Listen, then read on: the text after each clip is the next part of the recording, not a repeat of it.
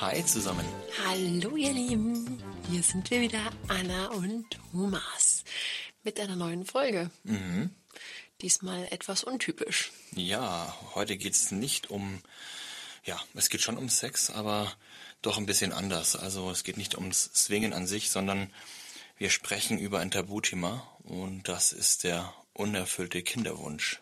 Leider Gottes ein Tabuthema, weil viele Leute nicht darüber sprechen, obwohl es eigentlich so dringend notwendig wären, wäre, weil einfach sehr viele Menschen konfrontiert sind. Und es passiert auch wenig Aufklärung in dem Bereich.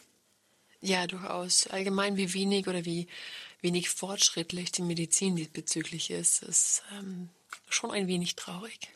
Einerseits ja, das nächste ist aber auch, dass ähm, das ist ja auch ein politischer Aspekt. Das heißt, die Politik hat auch den Auftrag, über bestimmte Sachen aufzuklären.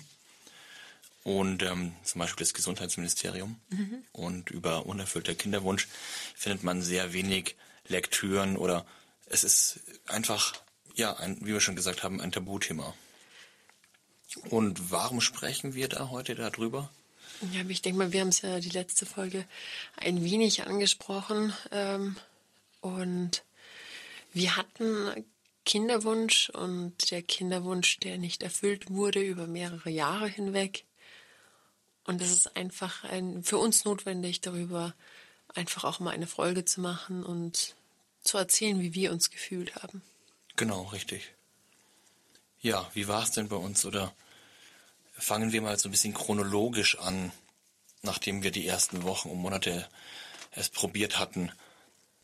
Wie hast du dich gefühlt? Schrecklich. Ähm, Speziell gleich in den ersten Wochen und Monaten oder erst ein bisschen später? in den ersten Monaten ist man der Meinung, es klappt sofort. Man ist ähm, euphorisch, man und, und demnach vielleicht auch sehr enttäuscht nach jedem nicht äh, funktionierenden Schwangerschaftstest, weil man einfach der Meinung ist, ähm, ja, man hört von vielen Leuten, ja, es hat etwas länger gedauert, aber man denkt sich nicht, nee, bei mir wird es nicht der Fall sein. Und ich denke, das war, was mich persönlich sehr mitgenommen hat. Mhm. Und was kannst du das beschreiben? War das dann eher Angst oder Ohnmacht oder wie waren da deine Gefühle? Ich denke, am Anfang war es eher Enttäuschung.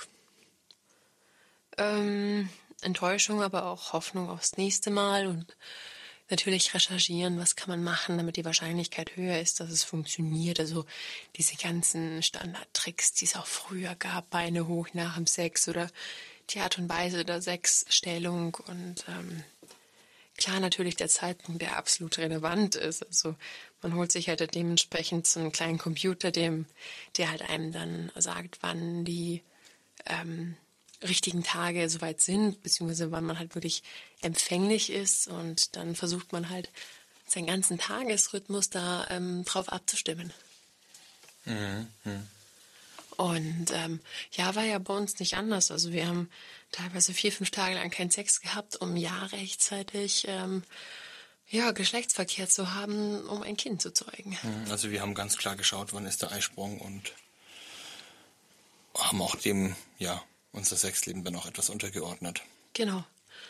Ja, und im Zuge dessen, da es einfach nicht geklappt hat und ich jo, extreme Schmerzen hatte während jeder Periode und Gut, ich hatte das Problem, ich habe vier Frauenärzte gehabt und alle Frauenärzte haben eigentlich immer gesagt, ja, Schmerzen in der Periode sind normal. Und klar, wenn man irgendwie die ganze Zeit gesagt bekommt, dass es normal ist, glaubt man es irgendwann. Hm. Und ja gut, bei meiner jetzigen ähm, Frauenärztin, mit der ich sehr zufrieden bin, die kam dann zu mir und hat gesagt, nein, das ist definitiv nicht normal. Wie lange, nach, nach was für einer Zeitspanne reden wir gerade? 15 Jahre. 15 Jahre Schmerzen. Ja, 15 Jahre. Also seitdem ich, ja, ja, 15, 16 Jahre, sowas in den Dreh rum. Und bei dir war das ja auch so, dass du dann den ganzen Tag auf jeden Fall nur im Bett lagst und dich gekrümmt, gekrümmt hast vor Schmerzen. Teilweise ging das auch über zwei Tage hinweg.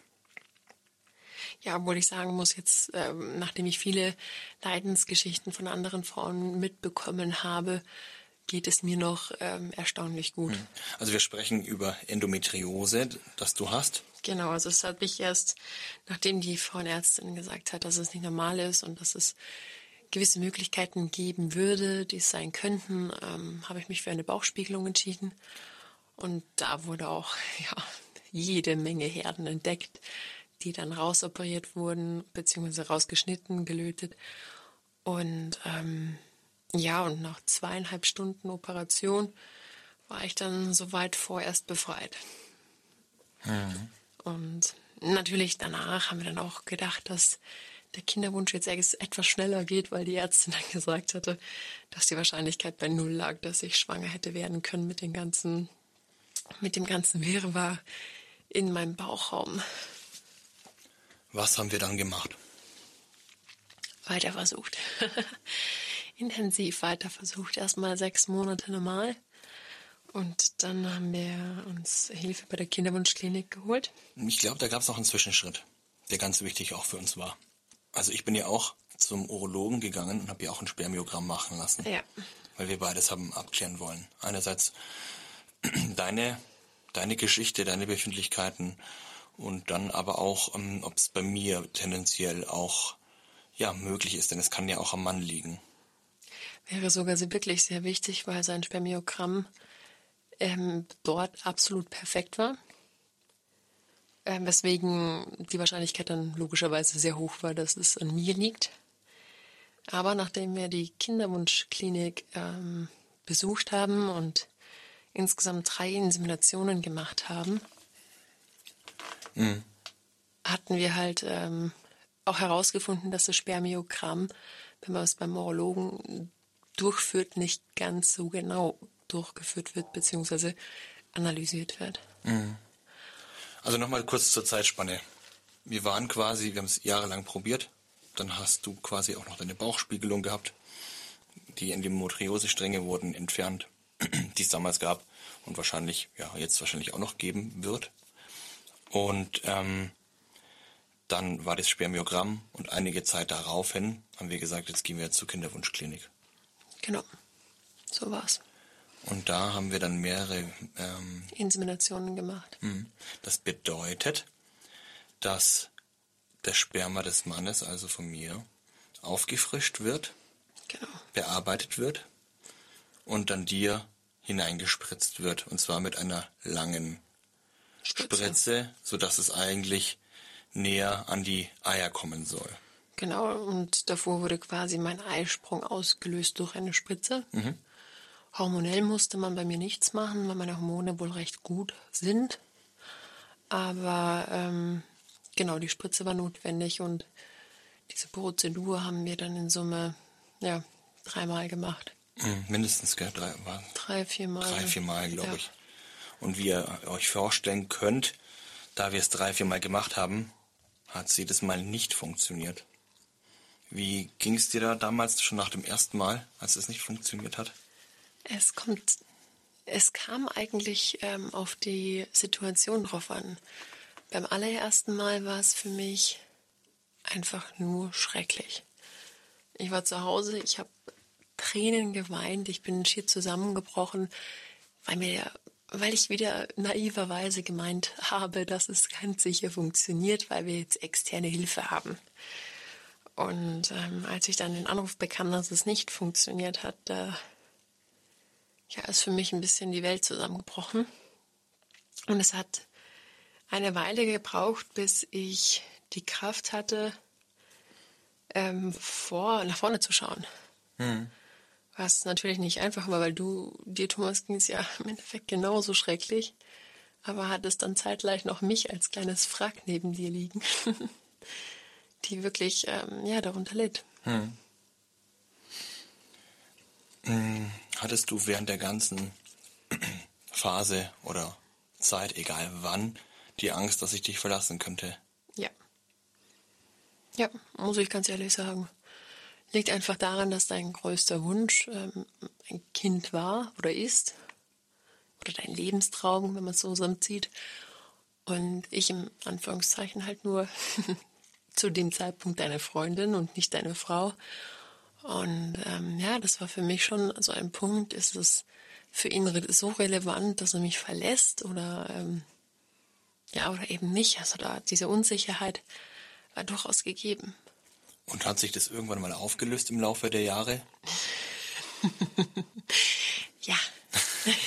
ja, und wann und warum überhaupt? Oh, das kann ich dir so nicht sagen. Ich denke, die Tatsache, dass wir einfach eine ausgesprochen innige Liebe haben und ähm, dass wir uns sexuell so ausflippen können, was unserer Liebe nichts abtut. Hm. Ähm, ja, irgendwann mal festigt sich ein Vertrauen und dann, dann, weiß man einfach, wenn man den Gegenüber sieht, spürt die Umarmungen, ähm, ja, dass man einem oder dass man für denjenigen so wichtig ist, dass es Priorität Nummer eins ist. Hm. Okay. Hm.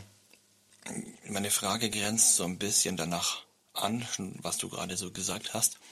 Aber wie haben wir die Jahre als Paar durchgestanden? Also was hat uns geholfen und was hat uns Kraft gegeben?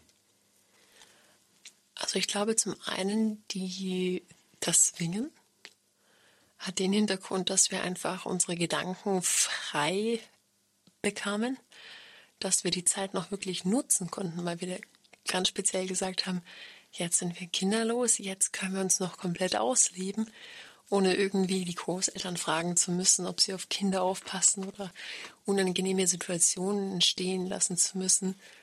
Und ähm, von daher, ich finde, dieser Punkt war eine, ja, ich würde nicht ganz, ich würde nicht sagen Abwechslung, also nicht Ablenkung, sondern Abwechslung in dem Fall. Mhm.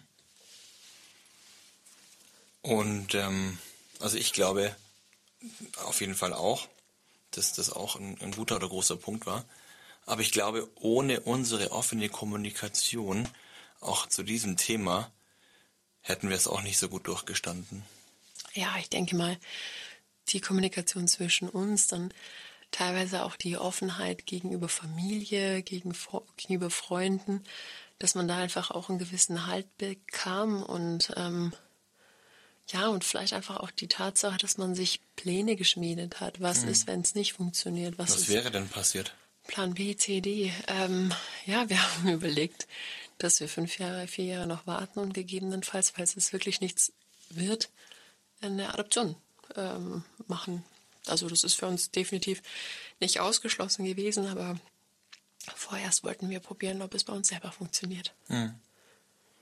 Also das ist schon mal ein großer oder ein wichtiger Tipp dieses Reden über den unerfüllten Kinderwunsch. Eine ganz offene Kommunikation, auch wenn das sehr schmerzhaft ist, aber auch über diesen Schmerz zu reden oder über die Ängste und über die Sorgen und nicht dieses Thema totschweigen und zu sagen, ja, das wird irgendwann schon mal werden. Ja, was ich glaube ich in dem Fall sogar sehr wichtig ist, weil eine Frau nochmal ganz andere Schmerzen spürt, weil etwas mit ihrem, mit ihrem Körper passiert. Also als wir die Insemination ja. gemacht haben und ich die Hormone zu mir nehmen musste, war ich immer der Meinung, dass ich schwanger wäre, weil mein Körper natürlich angelogen wurde. Ich habe Hormone gehabt, ich habe mich anders gefühlt, ich war teilweise zickiger, hatte weniger Lust auf Sex, also der ganze Körper verändert sich in dem Punkt und wenn du dann erfährst, dass es nicht funktioniert hat, dann ist das unglaublich enttäuschend und, da, und du hast oder du verlierst ein bisschen Vertrauen gegenüber deinen eigenen Körper. Und da ist halt die Kommunikation mit dem Partner so wichtig, dass man zumindest Verständnis bekommt, beziehungsweise ja, ähm, eine Umarmung. Es ist unglaublich, was eine Umarmung alles in dem Fall schaffen kann. Mhm. Nun war das ja auch bei uns so, dass uns Menschen auch gefragt haben, ja, wie schaut es denn bei euch aus mit Kindern? Wann klappt es bei euch endlich mal? Wie, wie war das für dich?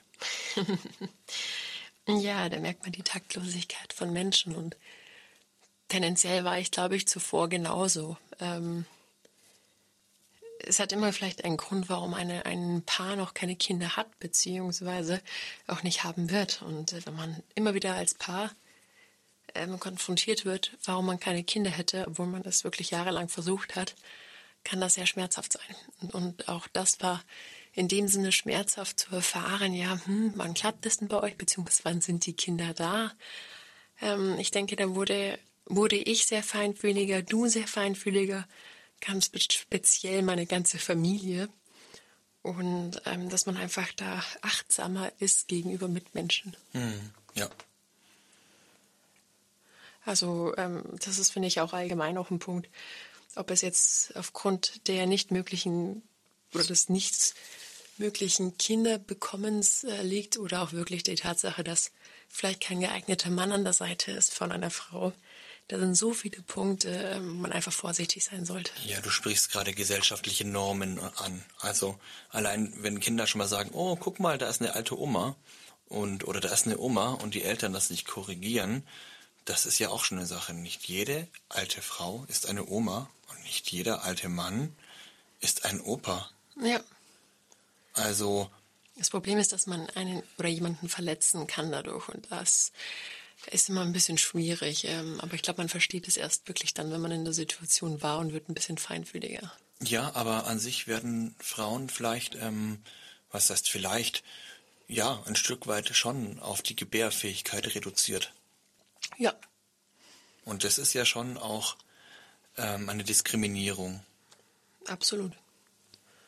Also es gibt einfach auch Menschen, die wollen gar keine Kinder oder es gibt Gründe, warum sie auch keine Kinder haben, wie du schon gesagt hast. Es fehlt der Mann. Vielleicht weiß man auch, dass man mit Kindern nicht so gut kann oder man traut es sich nicht zu, man möchte keine Kinder. Das ist völlig legitim. Also nicht jedes Paar muss Kinder haben. Ja, auf jeden Fall. Es soll jeder Mensch für sich selber beurteilen und entscheiden und ähm, diese Entscheidung hat jeder zu respektieren. Das ja. geht keinem anderen was an. Und es muss auch nicht jeder Mensch, so wie wir, sagen, okay, wenn es auf natürlichen Wege nicht klappt, dann gehen wir in die Kinderwunschklinik. Das muss nicht jeder machen. Wenn jemand sagt, das halte ich nicht durch, das möchte ich nicht, dann ist es auch in Ordnung. Ich kenne mittlerweile Menschen, beziehungsweise Frauen, die hatten neun künstliche Befruchtungen. Und es hat immer noch nicht geklappt. Aber das ist ja genau das, was macht das mit einer Seele, wenn man mehrere Eingriffe in der Kinderwunschklinik hat. Das hatten wir ja auch schon. Und wenn es dann nochmal künstliche Befruchtungen sind und dann hat man die vielleicht ähm, eine befruchtete Eizelle oder zwei für mehrere Wochen in sich drinnen und verliert das Ganze wieder. Weißt du? Ja, ich habe mir auch ähm, vorgenommen, weil wir dann die künstliche Befruchtung machen wollten, dass ich mir definitiv ähm, Hilfe hole, hm. psychologische Hilfe. Also ich habe das Glück, dass ich dich habe, ich habe das Glück, dass ich äh, meine Mutter habe, meine Familie habe.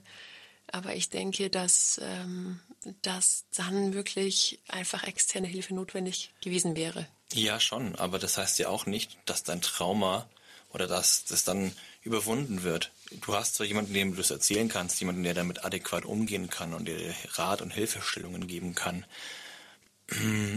Aber das heißt nicht, dass du dieses Trauma irgendwann mal überwindest. Das muss auch nicht sein. Und deswegen, ja, ist es einfach auch eine, ja, einfach auch deine Frage, woran es einfach auch körperlich und genetisch dann einfach auch liegt. Und ja, dass man da auch auf ein bisschen Rücksprache auch mit den Ärzten in der Kinderwunschklinik dann auch hält. Ja, und vielleicht auch wirklich die Kinderwunschklinik sonst mal wechseln. Ja. Rein theoretisch in andere Länder gehen, die schon fortgeschrittener sind von der, von der Medizin her oder von den Möglichkeiten ähm, und da einfach versuchen, ähm, seinen Weg zu finden. Ja, ja. Ja, und dann ähm, gehört ja auch hinzu, dass wir in Deutschland auch in dem Thema auch nicht so weit sind wie andere Länder von, von der Angebotsvielfalt, aber auch von der staatlichen Förderung. Gut, das kann ich jetzt nicht ganz genau sagen. Ich habe nur oder wir haben auch erfahren, dass viele staatliche Zuschüsse auch wieder gestrichen worden sind und das wäre eigentlich auch noch mal ein Thema, das ja eigentlich auch noch mal angesprochen werden gehört.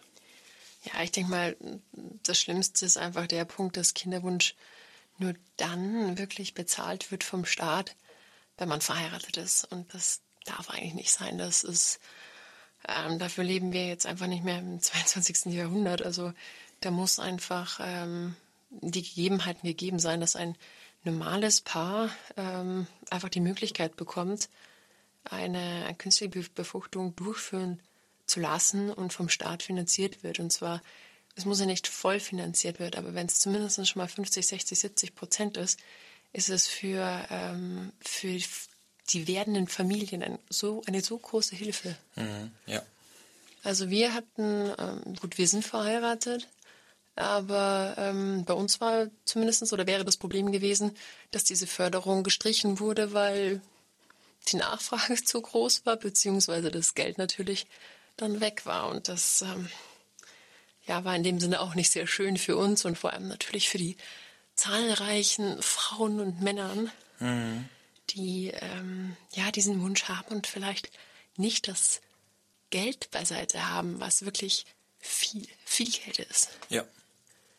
Sehr viel Geld. Also da spricht man von, ja, pro Versuch locker bei 3000 Euro. Ja, mindestens. Zweieinhalb, 3000 ja. und je nachdem, welche Variante man dazu bucht oder nimmt, kann das halt nochmal teurer werden. Ja. Und, ähm, und das ist halt einfach richtig viel Geld. Und wenn es nicht beim ersten Mal klappt, sondern erst am zweiten, dritten, vierten Mal, dann ähm, ja, merkt man das im Portemonnaie. Mhm. Ich habe noch mal eine andere Rückfrage. Wir haben vorhin das Thema Adoption ganz kurz angeschnitten. Zum einen ist es ja so, dass ähm, es sehr lange auch dauert, bis man ein Kind überhaupt adoptieren könnte. Das heißt, da gibt es ja ganz spezielle Verfahren und da muss man erstmal einen Aufsatz schreiben, eine Erörterung, warum man das Kind überhaupt möchte und dann äh, wird nochmal gewartet und nochmal geschaut, ob, ob das auch wirklich der Wunsch ist und dann kommt es zum Erstgespräch und also ist ein lange, ein jahrelanges Prozedere, um ein Kind adoptieren zu können und ähm, das wäre ja tendenziell für uns auch in Betracht gekommen. Ja. Ja. Mm, was im Vorfeld nicht so schön war, dass wir auf dieses Adoptionsthema sehr früh auch angesprochen worden sind. Weißt du, was ich meine? Ja. Ja. Ähm, auch da ist so der Punkt, dass ja, wenn man halt einfach den Wunsch hat, ein, ein eigenes Kind zu haben und dann von ich sage es auch mal, nächster Familie angesprochen wird, ja, ist ja wurscht, nimm doch doch einfach ein adoptiertes Kind. Ja. Wird ja eh nicht mehr bei euch klappen. Ja, oder genau, in Afrika gibt es doch so, so HIV und so drogenabhängige Eltern und so weiter. Ich, also es sind einfach ähm, Sätze, die einfach so ein No-Go sind, also in jeglicher Art und Weise. Und ähm, auch da sind wir wieder beim Feingefühl der Mitmenschen, weil das ist eher verletzend als ähm, ja, hilfegebend. Mhm. Also zusammenfassend war eigentlich unser Weg, dass wir nach einigen oder nach ein paar Jahren des Probierens uns körperlich quasi getestet haben in der Kinderwunschklinik, du mit der Bauchspiegelung, sodass wir eigentlich auf normalen Wege tendenziell Kinder kriegen könnten. Als es nicht geklappt hat, sind wir in die Kinderwunschklinik haben da weitere Eingriffe gemacht, die nicht funktioniert haben und standen kurz vor der künstlichen Befruchtung. Und dann hat es doch noch geklappt. Ja, das war wirklich ein kleines Wunder, weil ich schon die ganzen Spritzen zu Hause hatte und eigentlich nur noch mehr gewartet hat, gewartet habe, weil ich ab dem dritten Tag der Periode mir die Hormone hätte spritzen müssen. Und ja, meine Periode kam und kam nicht. Mhm. Und dann hat es wirklich am allerletzten Versuch vor der künstlichen Befruchtung auf natürlichem Wege funktioniert, wo wir, womit wir beide einfach nicht mehr gerechnet haben. Mhm.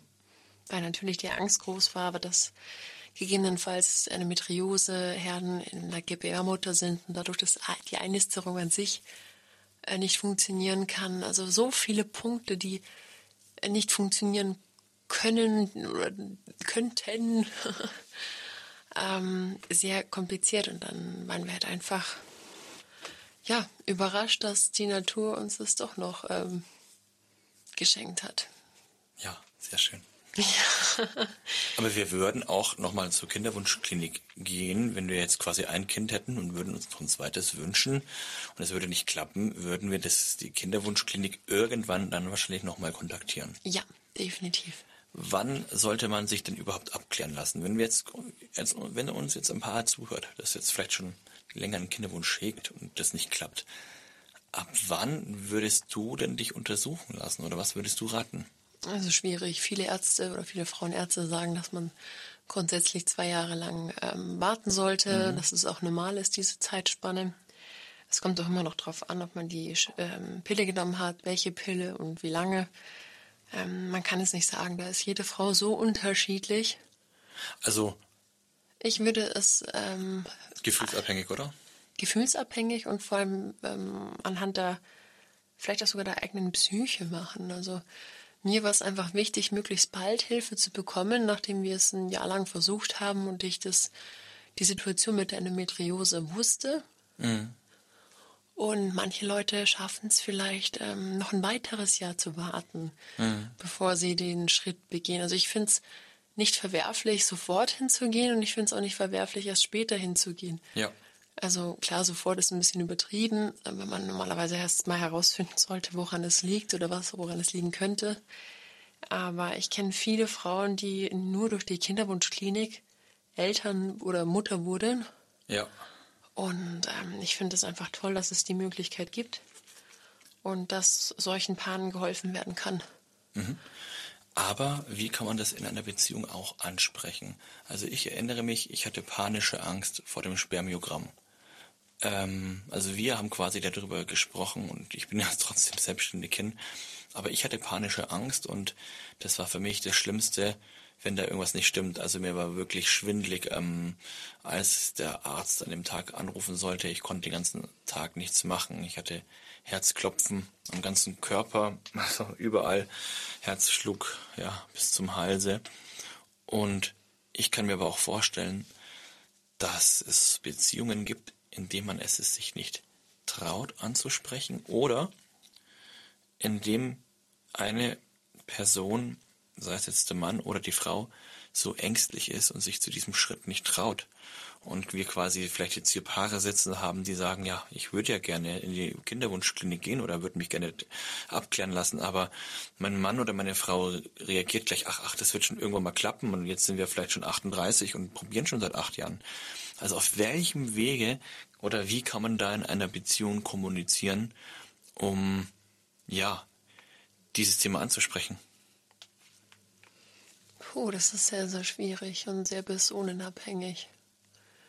Ähm, vielleicht zumindest das Ganze probieren, vielleicht auch schriftlich zu machen. Ja, das, also das wäre auch mein Weg. Ich bin so ein, eher so ein Schreiberling und ich würde es halt lieber schreiben, um, ähm, bevor ich ja, diese Angst ähm, oder diese Angst konfrontiert bin, das aussprechen zu müssen vor dem Gegenüber.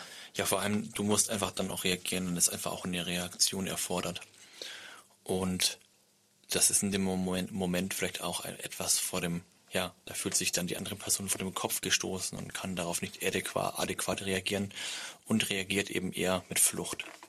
Ja, und ich denke, wenn man, wenn man das Ganze schriftlich macht und ähm, ja auch die Ängste erklärt und ähm, die, die Wünsche und die Befürchtungen, dass der jeweils andere das einfach auch ähm, ja vielleicht besser verstehen kann, hineindenken kann.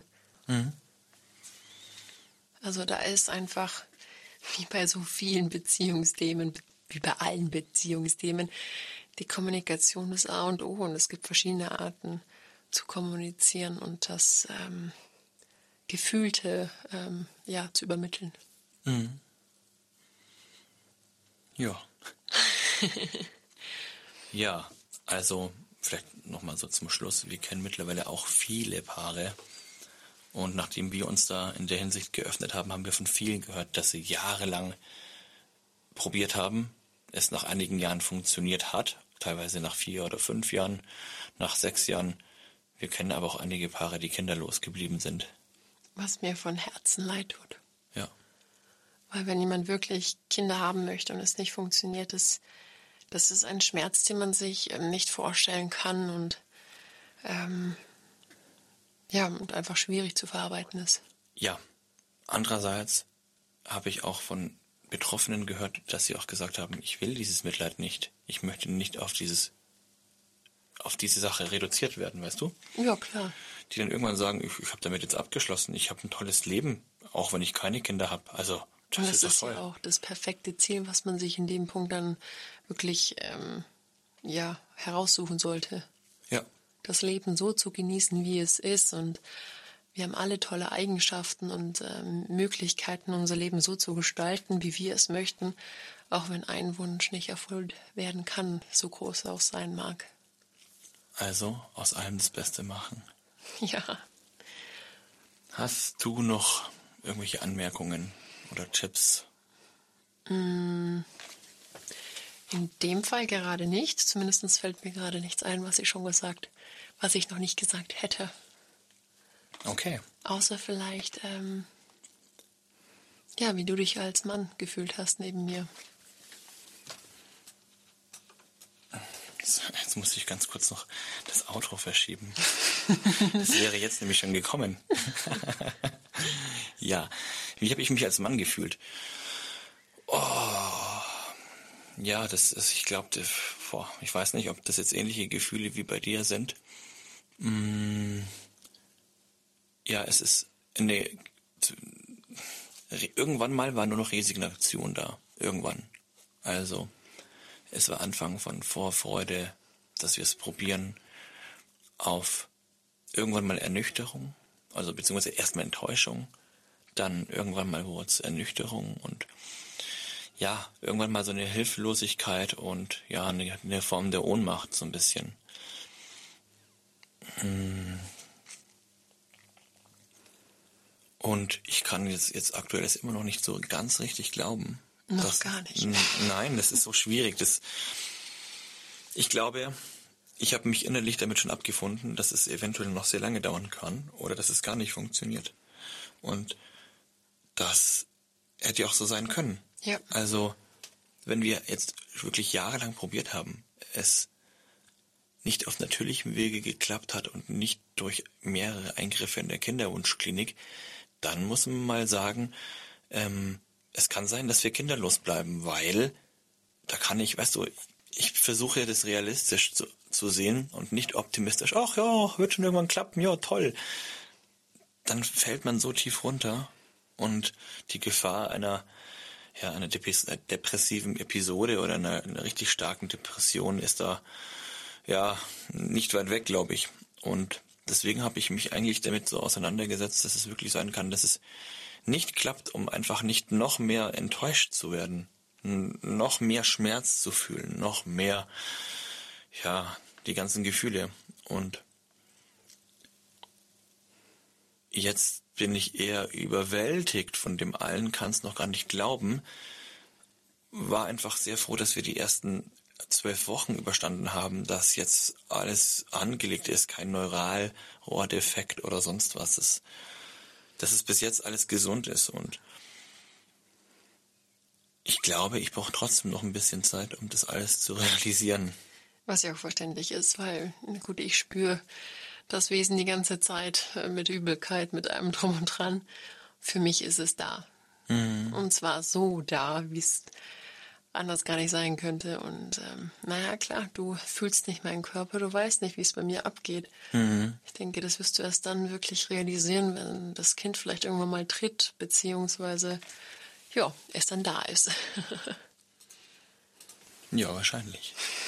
Ist gut möglich, ja. Aber ju gut, gut. Äh, Gut. Ja. Was wir auf jeden Fall wirklich sagen möchten oder ist einfach Mut geben, ähm, Hilfe nehmen, wenn Hilfe, ähm, wenn sie für euch da ist, wie jetzt die Kinderwunschklinik, wie jetzt meinetwegen ein Psychologen, ähm, beziehungsweise einfach ähm, Freunde, Familie reden in der Beziehung um dieses ganze Thema für einen selber und für den Partner einfach so gut wie möglich ähm, ähm, ja, bewältigen zu können. Und ich wünsche jedem da draußen sein ganz persönliches Glück. Ja, und wir haben auch sehr viele Paare in der Kinderwunschklinik gesehen. Die geben sich ja die, die Türklinke in die Hand. Ja, es ist stets wirklich voll. Und man sieht es einfach in den Gesichtern der, der jeweils anderen. Und man fühlt mit dem anderen mit, Ja. ob man sich kennt oder nicht. Ja, das ist wirklich so. Ja, weil man genau weiß, die machen annähernd oder genau das Gleiche durch wie man selber. Ja. Ja. Gut, dann haben wir es geschafft. Wenn ihr noch Fragen habt oder Anmerkungen, dann schreibt uns doch eine E-Mail an www.wir-swingen.gmx.de. Ich glaube, es war richtig. Und ja, vielleicht drehen wir dann nochmal eine Q&A-Folge oder machen nochmal eine zweite Folge davon, um ja eure Fragen zu beantworten oder vielleicht sehen wir nochmal andere Blickwinkel. Und ja, dann wünschen wir für euch und für eure Beziehung nur das Aller, Allerbeste. Und die, die jetzt noch kinderlos sind, denen drücke ich alles, was ich habe. Ja, ganz, ganz viel. Das wird hoffentlich. Toi, toi, toi. Macht's es gut. Ciao. Tschüss.